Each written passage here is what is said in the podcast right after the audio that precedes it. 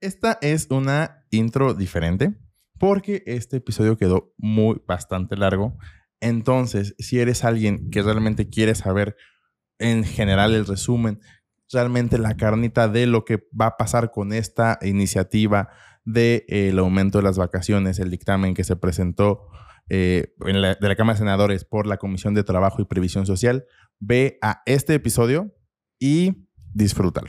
Si quieres saber todo lo que dijeron, toda la exposición de motivos, este es el episodio adecuado.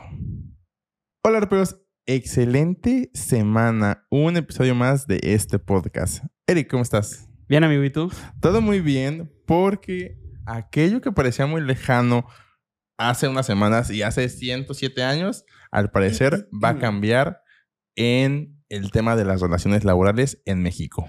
Sí, como bien lo decía Arturo en la intro de este episodio, al fin lo que platicamos en el, en episodio 68 ya lo están eh, pues revisando un poquito más.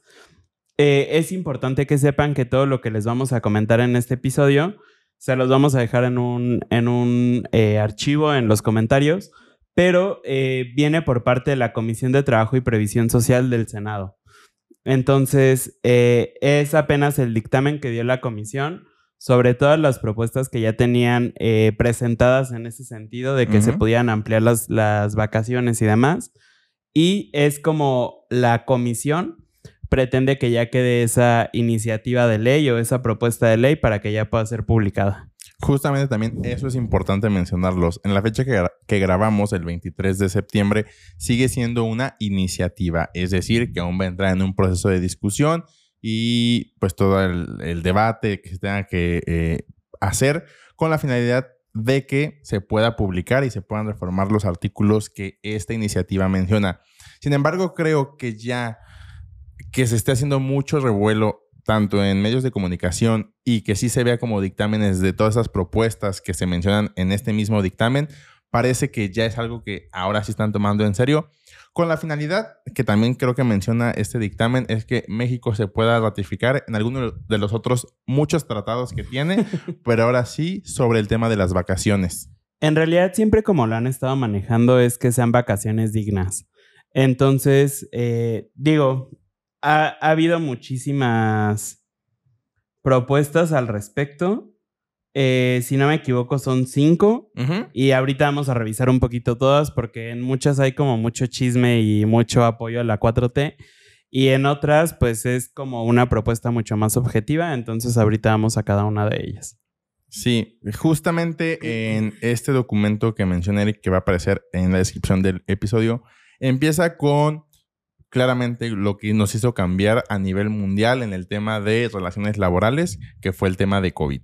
¿Cómo es que esta pandemia, que aún sigue, eh, ya en menor escala, pero sigue, hizo cambiar los esquemas en cómo estábamos acostumbrados todos, tanto las partes patronales como los colaboradores, a hacer estas relaciones, la relación laboral y cómo es que cambiamos todo nuestro esquema de hacer algo físico, ahora sí un esquema virtual y con la finalidad de que esto ha mejorado en estricto sentido, de acuerdo a algunos eh, estudios que mencionan justamente en este dictamen, la productividad por este tema de evitar el cansancio o el estrés del trabajo. Sí, aquí básicamente les vamos a comentar, literal van a hacer nuestros comentarios sobre esta sobre este dictamen porque a mí me pareció interesante justo que decían que eh, las comparaciones entre legislaciones son inevitables. Y eso ya lo hemos dicho en otros episodios, pero México es el niño copión. México de pronto como que empieza a ver, oye, acá ya están haciendo esto, están haciendo esto y nosotros por qué no lo estamos haciendo y tratan de adoptarlo. A veces lo adoptan bien, a veces lo adoptan mal. Como, eh, por ejemplo, tenemos lo de las plataformas digitales, en este momento tenemos lo de las vacaciones, la facturación electrónica, el catálogo literal fue copy-paste de otro país. Entonces, este, pues bueno, o sea, y mucho de estos movimientos que hacen son impulsados porque pertenecen a la OCDE, que es la Organización para la Cooperación y Desarrollo Económicos. Y también me llamó un montón la atención que tienen literal un párrafo que dice al respecto la OCDE, bueno, la organización bla, bla, bla, ha señalado que el aumento de las desigualdades en los ingresos y oportunidades, las distorsiones en la competencia transfronteriza, la percepción de la injusticia fiscal y el riesgo del cambio climático y la desaceleración de la economía mundial son motivos de preocupación que provocan un creciente descontento sobre la efectividad de nuestros sistemas de protección. Y esto, o sea, básicamente son como todos los sentimientos que percibe la OCDE que tienen los mexicanos. Entonces, gracias a eso también, pues es que se está promoviendo esta modificación en los días de vacaciones. Sí, es correcto. O sea, porque al final lo que mencionas, o sea, que México es el niño copión, además del niño copión es el niño metiche, porque México tiene tratados y acuerdos y firmas de ratificaciones con muchos países, con Europa, con Asia, incluido aquí América, donde dice yo voy a hacer todo lo necesario desde mi gobierno para que pueda cumplir con todos esos tratados y justamente lo que mencionaba aquí, sí se han hecho muchos cambios que también los mencionan, pero esta cuestión de... Eh, pues de las vacaciones dignas que vienen dentro de la constitución política de los Estados Unidos mexicanos, pues esté cumpliendo ya después de 107 años, pero que se esté revisando nuevamente esa propuesta. Esto que les estamos contando es eh, la revisión que hizo esta comisión del primer antecedente de seis, o sea, hubo seis propuestas que se hicieron en el mismo sentido, y esto es apenas la revisión del primer antecedente, que es la primera propuesta. Lo hizo la senadora Sacil de León Villard, eh, del PES, del Partido Encuentro Social, que ahora está muerto. Ya no, existe.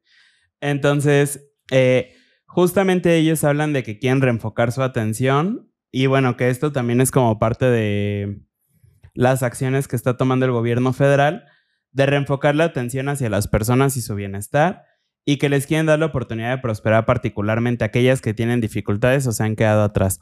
Digo, es bien sabido para todos que justamente el gobierno de López Obrador ha sido em, partidario de promover la equidad en todos los sentidos, o sea, de quitarle a los que tienen de más y de darles a los que tienen de menos. Entonces, pues creo que es parte de lo mismo. De igual forma, menciona que por este tema de COVID, pues fue el que hizo este boom y aceleró estos cambios que tenían pensados en un proyecto de un lapso tal vez a corto o mediano plazo, que el COVID vino a cambiar todo esto. Y pues claramente aquí ya empieza a tomar datos de la OMS, de la Organización Mundial de la Salud, en donde sí se reconoce el estrés laboral como un problema de salud para los trabajadores y un buen funcionamiento en las empresas. Eh, aquí hablan de un síndrome que es el síndrome de estar quemado, reconocido oficialmente por la misma organización en una clasificación estadística internacional de enfermedades y problemas de salud conexos, como el burnout. Fue una, traducción pésima traducción. Muy literal, pero, o sea que si dices el síndrome de estar quemado, suena muy extraño. Sí. Eh, yo nada más me quiero regresar tantitito. Esto me llamó también un montón la atención. La verdad es que, como ya lo he dicho en otros episodios, soy súper teto y me gusta leer estas cosas, pero es porque también te enteras de las posturas de las demás personas. La OCDE dice que el que haya una contracción sustancial del empleo a raíz de que todo se está digitalizando, lo que ya sabemos de los robots y demás, lo ven casi improbable porque el que entre en este tipo de tecnologías nuevas al campo laboral, pues no es como que vayan a suplantar todo, sino que solo va a crear y transformar nuevos empleos, pues para darle mantenimiento a los robots y demás, ¿no? Seguramente. Eh, pero bueno, o sea, eso también como que lo quería mencionar porque se me hizo interesante.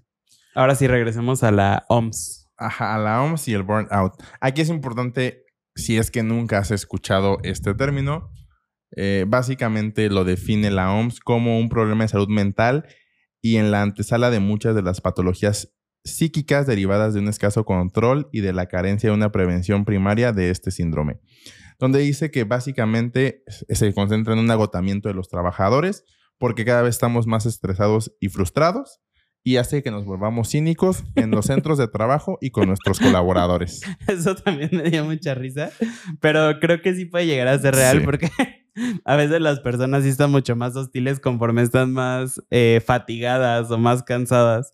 Pero me dio mucha risa cómo lo pusieron. Sí, o sea, fue, una forma de escribirlo muy, muy extraña. Dicen, no, vas a ser muy grosero en tu trabajo, muy cínico. Y eso también es parte del burnout. Y básicamente, eso también es importante. El tema laboral siempre es algo que se ha cuidado mucho en México y justamente aquí hacen esta antesala donde dicen, recordemos de la famosa NOM 035 que se emitió en el 2018 por la Secretaría de Trabajo y Previsión Social, donde básicamente lo que eh, eh, analiza es el estrés en el trabajo. O sea, analiza qué tan fatigados estamos, en qué áreas, qué áreas, por ejemplo, básicamente los resultados que muestra esta, este, esta NOM es en qué áreas de tu organización es donde la gente está más estresada, por qué sucede eso y tienes que tomar acciones, nada más saber, ah, pues hay que el área de contabilidad y finanzas cada 17 o cada fin de mes está, eh, están muy saturados y están muy estresados y tienen un burnout, sino más bien tomar acciones para eh, eh, disipar o mitigar este riesgo. Sí, justamente aquí mencionan que la NOM 035 se creó con el fin de que se pudieran identificar todos estos factores, prevenir el síndrome de estar quemado o burnout. Y eh, dicen que consultaron a María Elena Horta García, que es experta en temas laborales, y dice eh, que una de las razones que ella ve que puede ser como principal causante o detonador de este burnout, de toda la ah, poca productividad que hay, es la brevedad de los periodos vacacionales garantizados por ley. La verdad es que yo no sé qué tan de acuerdo estoy con esto. Digo, ahorita ya al final como quedamos nuestras conclusiones, pero bueno, eso es lo que ella menciona y justo a raíz de eso es que se crea esta iniciativa. Recordando aquí o mencionar si es que es alguien, eres alguien que apenas está iniciando y no vas a iniciar a trabajar o no sabes tus derechos laborales, lo cual pues no es lo ideal. Eh, la Ley Federal de Trabajo en la actualidad nos menciona en su artículo 76 que todas las personas trabajadoras, bueno, los trabajadores, tienen, eh, cuando tengan más de un año de servicios, eh, puedan disfrutar de un periodo anual de vacaciones pagadas que en ningún caso puede ser inferior a los seis días y que aumenta eh, cada año dos días hasta llegar a doce. Y después sube cada, cada cinco años, suben otros dos días.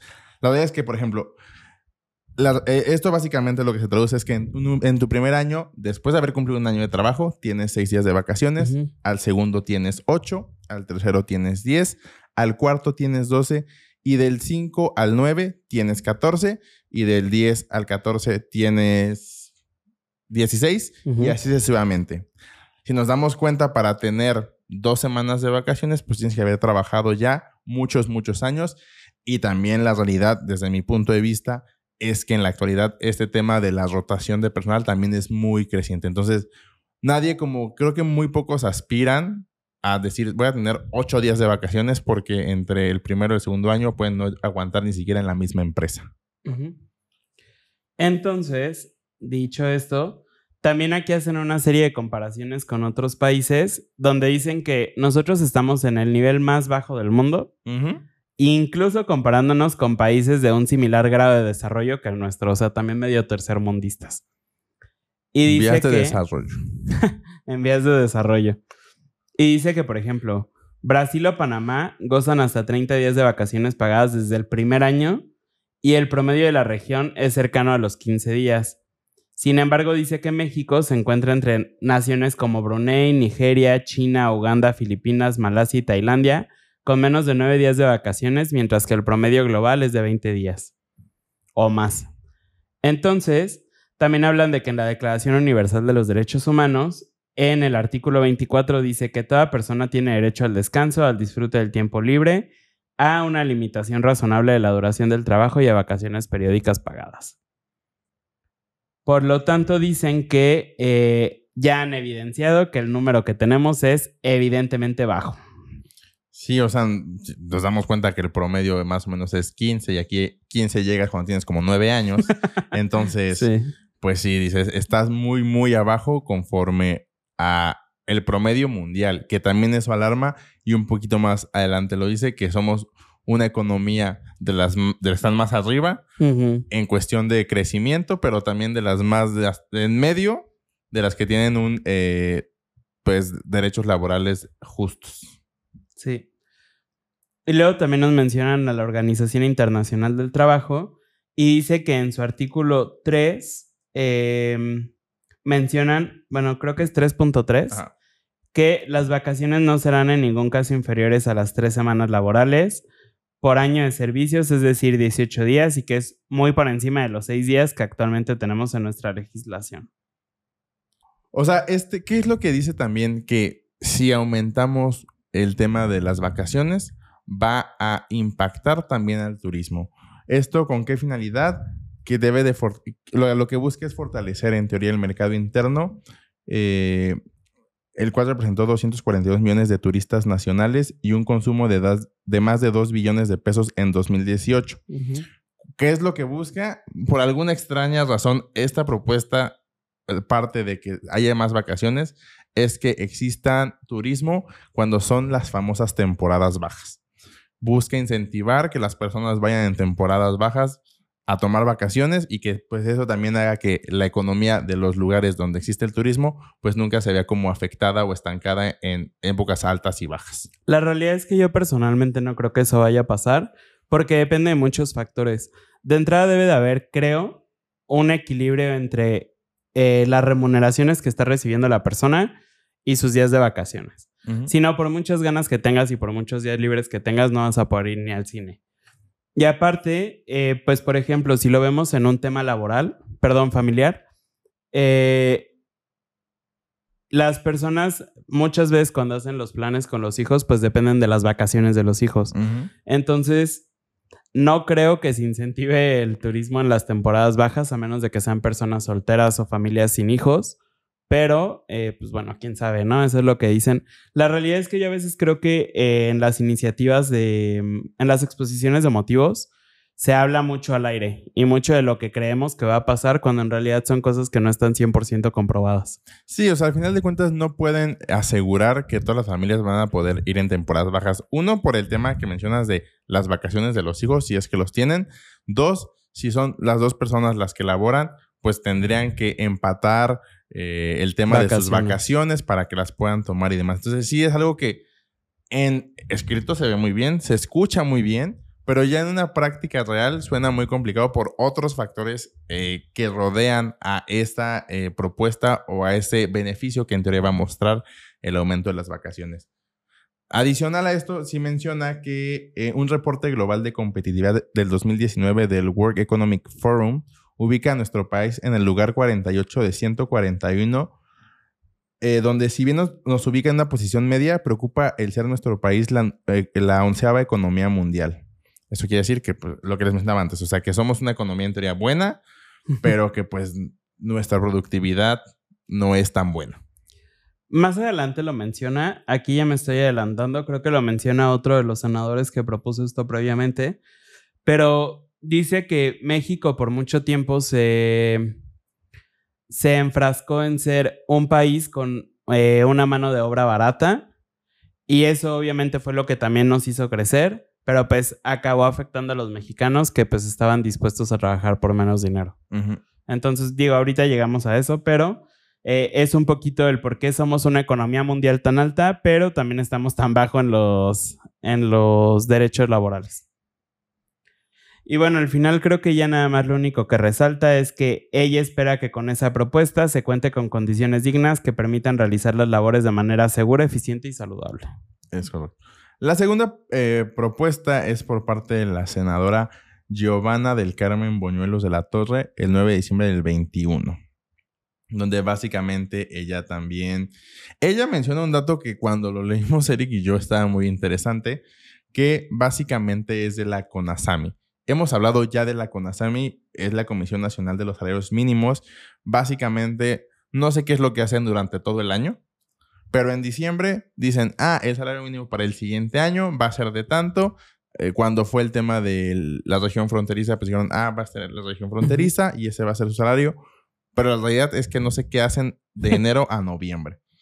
¿Cuál es el dato aquí interesante? Que el que era titular de esta comisión Basilio González Núñez estuvo 27 años en el mismo eh, puesto, siendo el titular de esta comisión, donde pues aquí toma un tono un poco turbio. turbio en el sentido de que habla de que por esta cuestión de que no hubo como un cambio en esta comisión, no hubo un crecimiento en los salarios mínimos. Y dice cosas también muy ciertas que las quiere tomar como si fuera algo malo, pero este, pues la realidad es después te lo comentamos del tema, por ejemplo, dice que había salarios mínimos y que eso hacía que la inflación no fuera alta. Ahora estamos viendo otras situaciones, pero eso vamos comentándolo un poquito más adelante. Sí, o sea, lo primerito que dicen es que eh, este también se me hizo un dato súper interesante.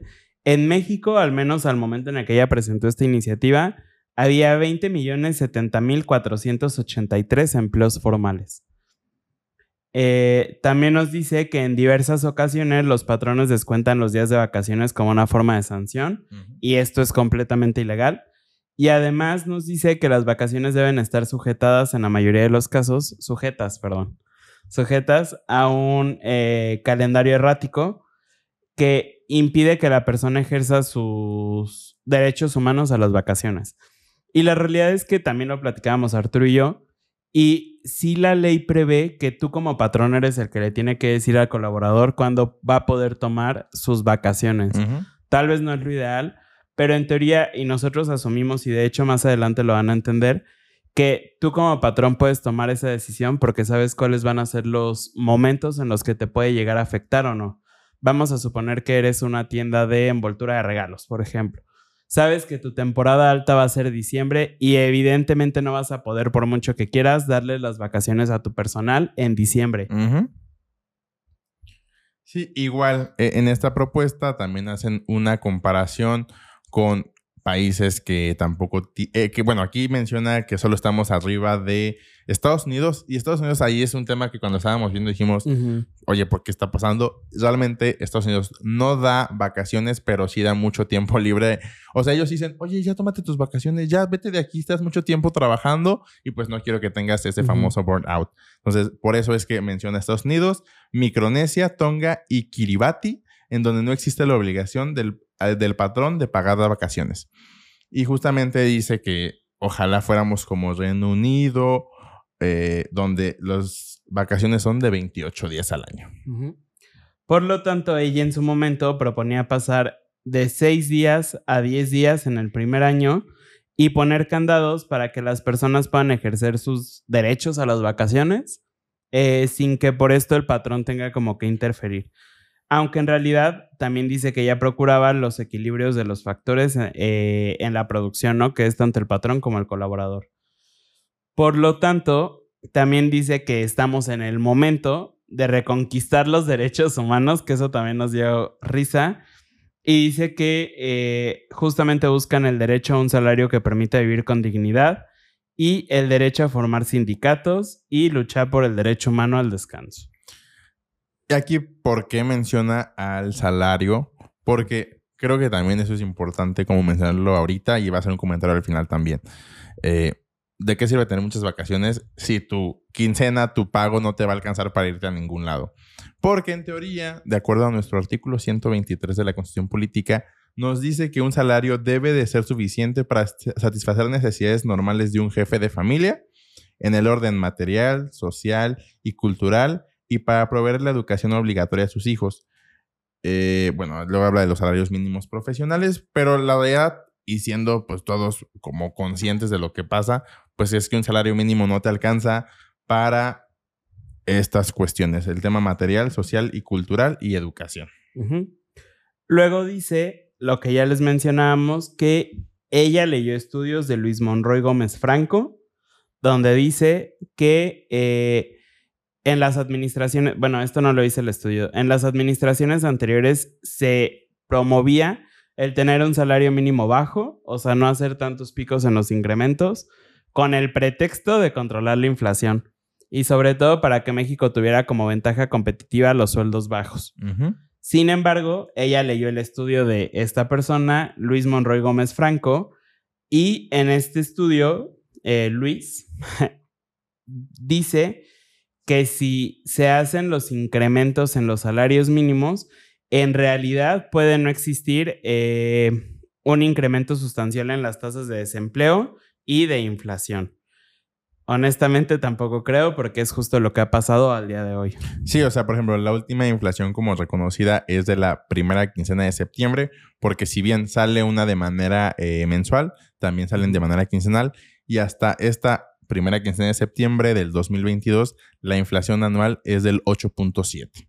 Entonces, pues sí se ha visto que ha aumentado el, salario mínimo, lo cual es obvio de cuando inició la administración de Andrés Manuel, que era como de 73, ahorita estar en 172, pues sí se ha visto un aumento considerable. Sin embargo, también se ha visto un tema de aumento en el tema inflacionario y desafortunadamente también en el tema de eh, el desempleo. También en esta eh, iniciativa se habla del derecho a las vacaciones. Y aquí también se me hizo interesante que dice que las vacaciones tienen por objeto que la persona trabajadora se libere del estrés causado por el trabajo, para convivir con su familia, pueda ejercer sus derechos al descanso, al ocio y al crecimiento personal. Durante ese periodo, las y los trabajadores pueden realizar actividades que se les imposibiliten durante los días en que no se encuentran de vacaciones, o sea, por los días laborales.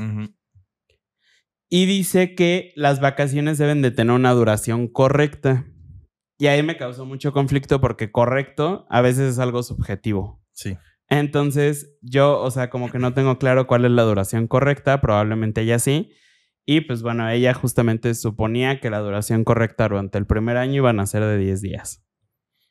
Aquí también recordando eso de si eres una persona que no conoce muy bien tus derechos laborales. El artículo 80 de la Ley Federal del Trabajo nos menciona que cuando una persona se va de vacaciones, además pues de que se le tienen, eh, bueno, que se le tiene que remunerar aunque no esté trabajando, se le da una prima vacacional, la cual lo mínimo es el 25% de ese salario de sus vacaciones.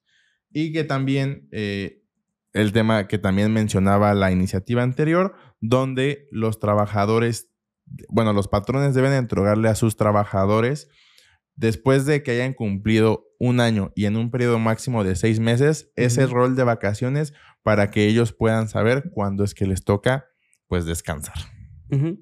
Que esto pues en realidad ya vimos que justo también lo establece la ley, pero ella lo, o sea, lo pone como las y los patrones pueden decidir unilateralmente en qué momento toman sus vacaciones, yendo en contra de las condiciones generales de trabajo y de la propia ley federal de trabajo. Aquí parece que nos estamos quejando mucho, pero en realidad cuando justamente vimos que era lo que proponía reformar, le dije a Arturo, esto se me hace justo, justo para ambas partes. Digo, actualmente nosotros también como que ya lo vemos en, en ambos escenarios y dice, ok, yo propongo reformar lo siguiente. Número uno, que con base en el modelo japonés incrementa el periodo vacacional de 6 a 10 días, los cuales se incrementarán por cada año de servicio. De esta manera se alcanza el promedio latinoamericano, que creo que era como de 20 días. Número 2. Que la persona trabajadora tenga derecho a las vacaciones a partir de los seis meses de servicio, contrario al año estipulado en la legislación vigente, que eso también se me hace bien y justo.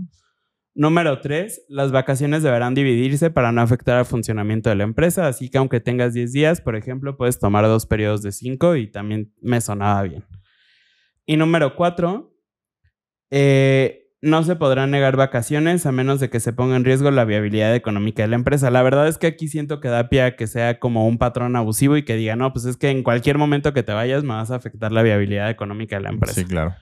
Pero bueno, o sea, también era lo que proponía y creo que estaba parcialmente justo para ambas partes. La tercera es de la misma legisladora, pero ya en una fecha un poco más reciente, en febrero de 2022, en donde justamente menciona que hay que defender los derechos de los trabajadores. Dice lo y que es una lucha constante del Partido del Trabajo. Sí, básicamente, o sea, supongo que tomó otra vez esta propuesta porque no le hicieron caso otra vez en la primera. La dejaron en el congelador. Ajá, entonces pues dijeron, voy a volver a tomarla. Le agrega algunos puntos que a lo mejor después se dio cuenta que le habían faltado en su primera propuesta. Y lo que sí cambió es justamente la parte que se me hacía relativamente justa, que era lo de eh, que ya no se deben dividir los periodos vacacionales. Entonces, si tú vas a tomar 10, te los tomas 10 completitos y ya ahí después ves. Que aparte, o sea, si lo vemos en la práctica, muchas veces sí son útiles el poder dividir los periodos vacacionales, porque de pronto tienes que la boda de Lupita, tienes que el bautizo de Juanito, tienes, o sea, diferentes cosas donde probablemente no son en tu lugar donde radicas y te vas a ir el sábado a la fiesta y pues ya mejor pides vacaciones y te tomas viernes, sábado, domingo y lunes, ¿no? Dependiendo de tus horarios laborales. Entonces yo personalmente creo que sí funciona, pero, o sea, la ley tal cual marca que tienen que ser vacaciones consecutivas. Sí, y que creo que también justo el que no las puedas dividir sí puede tomar pie a que estos patrones digan, no, es que si te vas... va- Estábamos hablando del primer día donde ya al final, spoiler, spoiler alert, habla de 12, pero ya en un cuarto año donde son 18 o 20, Sí. ya, o sea, ¿qué va a ser básicamente un mes, un, una, o sea, un empleador? Y si puedes decir, no es que no te puedes ir 20 días porque sí pones en riesgo mi operación. Entonces, sí puede llegar a hacer como nulas esa petición de vacaciones. Entonces, yo también sí creo que era lo más beneficioso para todos tener, poder dividir tu periodo vacacional. Eh, digo, ahí también tienen que eh, como cumplir cuántos días mínimos y demás, pero sí es algo que puede ser funcional para todas las empresas.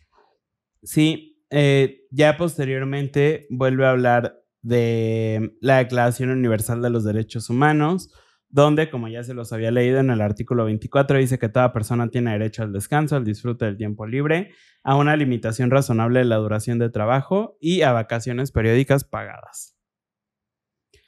Y aquí, vuel- bueno, aquí menciona algo nuevo que es el Pacto Internacional de los Derechos Económicos, Sociales y Culturales aquí, mientras estuvimos leyendo todo esto, le decía a Arturo, oye, ¿sabías que existía esto? ¿Sabías que existía esto otro? Porque hay una cámara que regula cualquier cosa que se imaginen. Ahorita lo vamos a ver más adelante, pero bueno, aquí nos habla de este pacto y dice que en el artículo 6 eh, hablan de que el trabajo tiene que ser digno y que debe respetar los derechos fundamentales de la persona humana y que incluyen eh, la integridad física y mental de las personas trabajadoras en el ejercicio de su empleo. También este mismo pacto, en su artículo 7, en el inciso D, dice que, bueno, el artículo 7 dice, los estados partes reconocen el derecho de toda persona al goce de condiciones de trabajo equitativas y satisfactorias que aseguren en especial el inciso D, el descanso, el disfrute de tiempo libre, la limitación razonable de las horas de trabajo y las vacaciones periódicas pagadas, así como la remuneración de los días festivos. Es importante aquí también que sepamos que conforme vamos avanzando, eh, nos damos cuenta de que muchos de los marcos que se utilizan como referencia en realidad no forman parte de México. Si se fijan acá, por ejemplo, dice los estados parte y es un acuerdo que tienen firmado. La verdad es que desconozco si México, por ejemplo, está en este o no, pero más adelante nos hablan también de los tratados, creo. No recuerdo ahorita el nombre que da, pero ahorita que lleguemos a eso les digo, era aquí. Porque dicen, es que existe este tratado para las vacaciones y después dicen, pero México no está adherido. Entonces, es importante también que sepamos eso, lo usan como referencia, sin embargo, México no está obligado a porque no forma parte. Sí, ya después menciona que justamente en México es uno de los países que las personas sufren mucho estrés laboral, a diferencia del resto del mundo, donde de acuerdo a un estudio que, re- que se realizó por parte de OCC Mundial, la plataforma para conseguir empleo, y la. Asociación de, de Internet MX, el 60% de las personas trabajadoras lo padecen. Y luego da, o sea, da los hallazgos de este estudio donde dice que el 63% de los participantes sufrieron estrés laboral entre 2020 y 2021. Hubo una pandemia, creo que nadie estaba acostumbrado como a hacer el cambio de sus actividades normales, entonces fue muy común que muchas No. personas sufriéramos de este estrés laboral. También menciona que el 23% se siente expuesto al estrés durante todo el tiempo, desde que llega hasta que se va de su trabajo, siempre siente estrés laboral. El 47% a veces y el 30% muy pocas veces. Eh, además dice que las mujeres son las que más padecen estrés laboral, representando el 65%, y que las personas de entre 30 y 49 años, que eh, son casi el 60% de los encuestados, también sufren estrés laboral. Y aquí, de hecho, ya nos pone como más números más constantes y sonantes, porque nos dice, de todos los que estuvimos revisando, eh, entre ah, los impactos físicos y psicológicos, encontramos lo siguiente. Dolores de cabeza en un 73%. Angustia y irritabilidad en un 65%. Cansancio constante y prolongado 55%. Ansiedad 63%. Malestar estomacal, gastritis o colitis 44%. Falta de motivación 51%. Tensión o dolores musculares 42%. Insomnio 48%. Cambios en el peso corporal sin aparentes causas 22%. Faltas de concentración 40%, problemas en piel 19% y depresión 30%. Sí, o sea, sí, creo que si revisamos justamente todos estos malestares que menciona este, eh, este estudio, pues son como estas que las llamamos así como eh, enfermedades del siglo XXI o de esta nueva generación. Claramente es porque sí, muchas veces sentimos este estrés de, ay, no es que no me van a correr porque tengo que pagar la renta, porque tengo que hacer el otro, bla, bla, bla, que después se desemboca en otras cosas un poco más difíciles como puede ser la depresión eh, y malestares en general. Sí, y después nos dice que la OMS dice que México tiene un 75% de prevalencia en el estrés, en la fuerza laboral, y que lo coloca por encima, digo, en primer lugar de entrada, pero que está por encima de China y de Estados Unidos, donde China tiene el 73% y Estados Unidos el 59%. Sí, también justamente se menciona en esta, la clasificación internacional de enfermedades de la OMS, justamente el agotamiento profesional. Y aparte de todo, también México es de los países que más trabaja y más horas tiene, horas laborales tiene. Eh, porque a pesar de la pandemia, en promedio los y las mexicanas laboraron 2.124, 2124 horas al año, cuando en promedio es de 1.687 de acuerdo a los países que están en la OCDE. Y ya después de todo este choro propone que eh, sea un mínimo de 12 días al año y que en lugar de que sea hasta el quinto año donde dejen de crecer dos días constantemente, sea hasta el sexto. De tal forma que íbamos a tener 12 días el primer año, 14 el segundo, 16 el tercero, 18 el cuarto, 20 el quinto y 22 el sexto. Y ya de ahí comenzaba a crecer eh, dos días por no recuerdo cuánto tiempo. Creo que no lo mencionan acá en la exposición de motivos. Luego también dice que en materia de productividad, el aumento de los días vacacionales generará incrementos en la productividad tras un periodo de descanso y que mejora la satisfacción del empleador, otorga mayor control a las personas sobre su tiempo y les permite atender eh, actividades personales. Yo creo que sí, pero no. Porque, por ejemplo, incluso a mí me pasa cuando me voy de vacaciones que llegas y llegas desorientado de todo lo que dejaste pendiente. Entonces, eh, no sé si precisamente da mayor productividad. Y las vacaciones que normalmente tomo no son de seis días, ni de diez días, ni de 12, 20, lo que sea. O sea, son de cuatro días máximo. Entonces, no sé si precisamente te da como una mayor seguridad de que las personas van a ser productivas al volver a la, a la empresa. No, creo que es una expresión que muchas veces hacemos de necesito unas vacaciones de mis vacaciones. Porque también la verdad, cuando vas a, tomar vacaciones, es, haces cosas que normalmente no puedes hacer justamente por estar trabajando.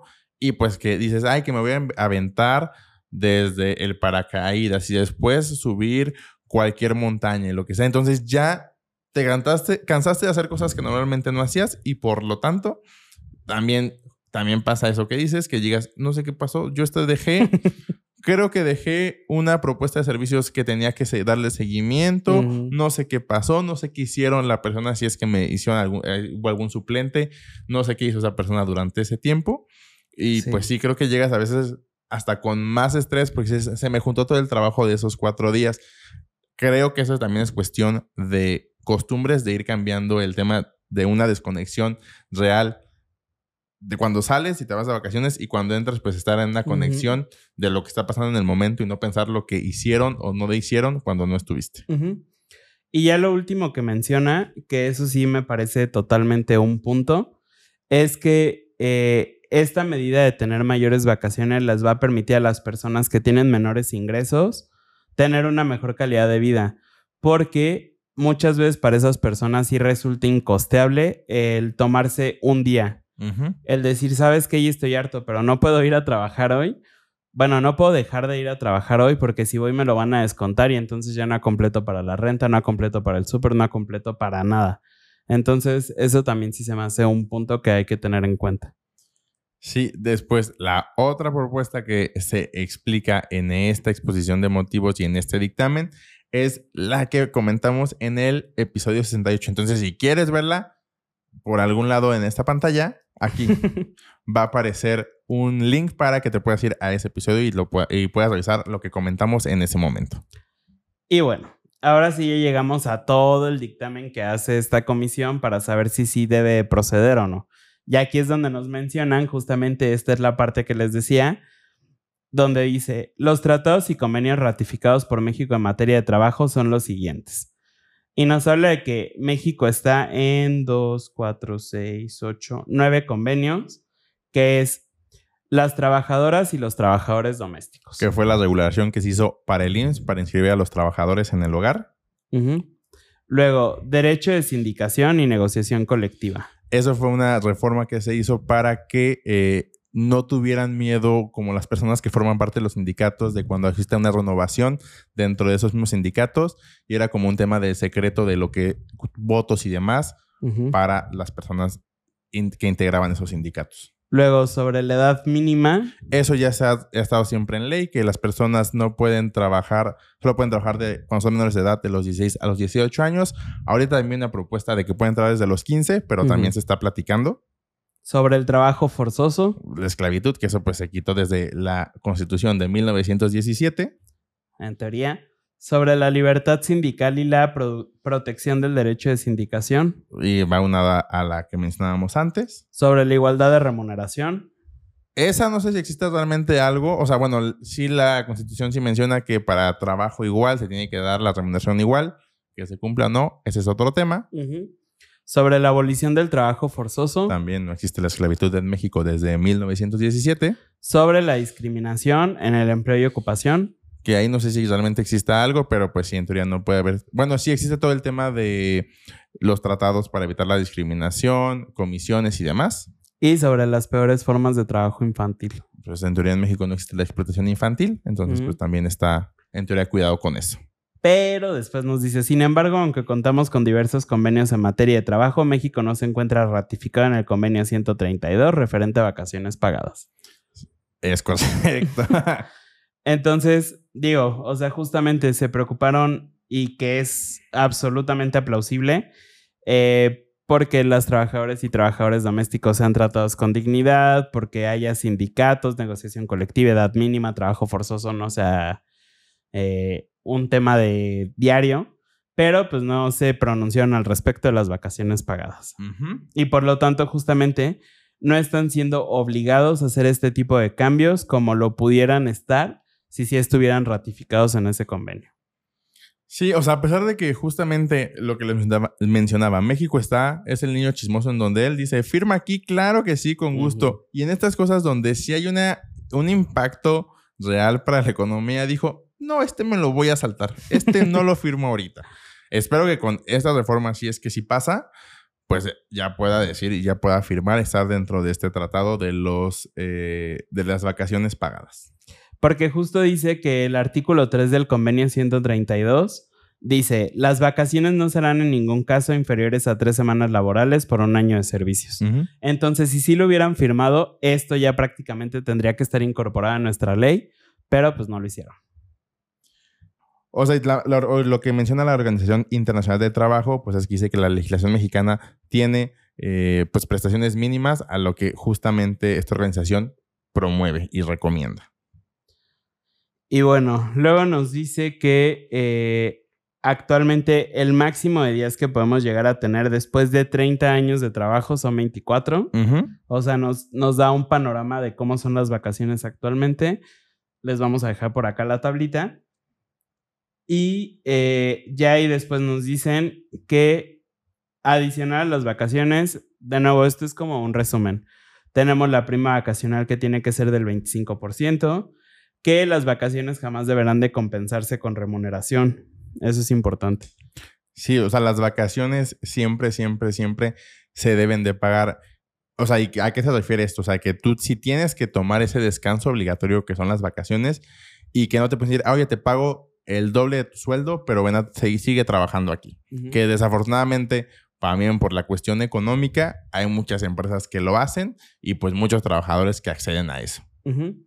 Y luego dice que en el único caso en el que ellos van a tener que, o sea, pagarte las vacaciones es que no las hayas podido gozar al momento de tu término de contrato o de tu renuncia a la empresa. Eh, adicionalmente dice que las personas empleadoras, o sea, los patrones, tienen la obligación de entregar anualmente a los trabajadores una constancia que contenga su antigüedad y de acuerdo con ella el periodo de vacaciones que les corresponda y la fecha en que deberán disfrutarlo, que es lo que ya platicábamos. Y que en caso de que las personas empleadoras eh, no lleguen a hacer eso, se cuenta con un año a partir de que las vacaciones sean exigibles para poder demandar el pago de las vacaciones y la prima vacacional. Es correcto. Después menciona justamente todos estos acuerdos que existen eh, de manera mundial, como la Declaración Universal de Derechos Humanos, en su artículo 24 nos habla de las vacaciones pagadas, el Pacto Internacional de Derechos Económicos, Sociales y Culturales, en donde también nos habla de eh, que los trabajadores deben tener tiempo libre, y limitación razonable de las horas de trabajo y vacaciones periódicas pagadas. Y además la Constitución Política que también menciona que todos los mexicanos eh, pues deben de, o sea, que los mexicanos debemos de cumplir con lo que dice la Constitución y los tratados internacionales con los que México tenga convenio. Luego ya mm, después de muchos convenios nos dice que el gobierno mexicano reconoce la productividad como un fin legítimo reconocido en la Constitución a través del cual se busca garantizar una mejor distribución de los ingresos, reflejando a su vez una remuneración para las personas trabajadoras. Y aquí llegamos al punto donde le dije a Arturo, ¿sabías que tenemos esto? Existe un Comité Nacional de Concertación y Productividad Laboral. Y este em, comité Está formado por patrones, sindicatos, trabajadores e instituciones académicas y tiene como objetivo el realizar el diagnóstico nacional e internacional de los requerimientos necesarios para elevar la productividad y la competitividad en cada sector y rama de producción. Impulsar la capacitación y el adiestramiento, así como la inversión en el equipo y la forma de organización que se requiera para aumentar la productividad. Y dicen que esto justifica justamente el que se estén haciendo todas estas reformas para poder obtener una mejor productividad, porque así lo marca nuestra Carta Magna o Constitución mexicana. Entonces, ¿en qué consiste esta iniciativa de ley? En reformar los artículos 76 y 78 de la Ley Federal de Trabajo, en donde hay cambio únicamente en algunas partes, donde quiten en vez de los trabajadores a las personas trabajadoras que cambien los días de 6 a 12 días de vacaciones, que va a ir incrementando en vez de que antes decía a partir del cuarto año, aquí dirá a partir del sexto año. Y en el artículo 78, que las personas trabajadoras deberán disfrutar de forma continua 12 días de vacaciones por lo menos. Que recuerden, esta iniciativa sigue siendo chisme hasta que sea aprobada por la Cámara de Diputados y la Cámara de Senadores de manera conjunta. Es correcto. Y entonces, eh, una vez que pase ese proceso, entonces como debería quedar es que en el año número uno vamos a tener 12 días. En el año número dos vamos a tener 14 días. En el año número 3, 16 días. Año 4, 18. Año 5, 20. Luego del año 6 al 10, 22 días. Del año 11 a 15, 24 días. 16 a 20, 26 días. 21 a 25, 28 días. 26 a 30, 30 días. Y 31 a 35, 32 días. Entonces van a tener que trabajar un mes para poder tener un... No, 30, 30 años para tener un mes de vacaciones. Sí. Y ya, por ejemplo, ya cada mes vas a tener en tu primer año, en teoría, derecho a un mes de vacaciones. A un día de vacaciones. Y bueno, en realidad eh, dicen que lo consideran de suma importancia y que el objetivo de todo esto y lo que todo tiene en común es la protección de toda persona trabajadora para que reciban vacaciones pagadas eh, a las que tienen derecho. Y pues bueno, o sea, prácticamente los artículos quedan como ya dijo Arturo y con eso se acaba este dictamen. Nuevamente es un dictamen, probablemente va a salir algo reciente en estos días que cambie todo o que ya lo hayan aprobado, lo que sea. Pero lo que yo también platicaba con Arturo después de, de leer esto es que personalmente creo que si bien sí nos puede ayudar el tener un mayor periodo de vacaciones, de cualquier forma eso no elimina como las sensaciones que tenemos al estar trabajando. Yo creo, y esto tal vez va a ser una opinión eh, como un impopular, que el estrés sí es inherente al trabajo. O sea, no hay forma de que estés trabajando y no tengas estrés, por mucho que trates de, de liberarlo con distintas rutinas, con distintos estímulos, lo que sea. De cualquier forma, en algún momento del trabajo vas a tener estrés. Sí, o sea, porque así sea algo que realmente ames, ya sé que estés emprendiendo, o sea, aprendiéndolo como un emprendedor sin trabajadores, pero es el mismo sentimiento. O sea, que te esté yendo muy bien. El después eh, tener mucho trabajo te va a estresar. El tener que contratar personas, si es que estás creciendo, te va a estresar. El capacitarlos y que hagan las cosas no tan bien al principio, te va a estresar. El que haya un reclamo de algún cliente porque lo que hiciste, producto servicio, no estuvo contento, debe estresar. En cómo puedes llegar a más clientes, te va a estresar. O sea, sí, creo que es inherente. Nada más hay que saber, o sea, y creo que esta cuestión de que lo que pasa, o lo que pasa es que como son periodos tan pequeños, dices, ay, por seis días me estoy matando un año y lo que sea, eso tal vez sí cansa, pero si ya empieza a ser 12, 14, dices, ah, creo que vale la pena y también tiene que ir este, en conjunto, pues con no solo irte, como en muchas empresas pasa en México, de solo lo que dice la ley, sino ir- ir mejorando cada vez la calidad de vida de los colaboradores. Sí, porque incluso si lo vemos del otro lado ahora como colaborador, el estar sujeto a capacitación y hacer las cosas mal te va a estresar. El, simplemente el hecho de saber que en cualquier momento te pueden despedir, o sea, que hay una persona que puede decidir si tú continúas en la empresa o no, tiene un grado de estrés sobre ti. Entonces, eh, yo creo que el estrés es algo inherente al trabajo. No hay forma, o sea, por mucho que tengas spa, por mucho que tengas cocineros, o sea, como por ejemplo las oficinas de Google, por mucho que tengan ese tipo de cosas, de cualquier forma va a haber estrés porque aparte hay tiempos de entrega en las cosas, o sea, hay cosas que no se pueden cambiar. Ujú. Yo más bien lo que creo es que a pesar de que nos podamos desconectar 12 días del trabajo y podamos regresar y ya como que haber disfrutado 12 días de vacaciones, de cualquier forma debe de haber como un trabajo personal para eh, saber cómo lidiar con ese tipo de situaciones y que no nos estén afectando de manera constante y que eso mismo sea lo que esté elevando nuestros niveles de estrés.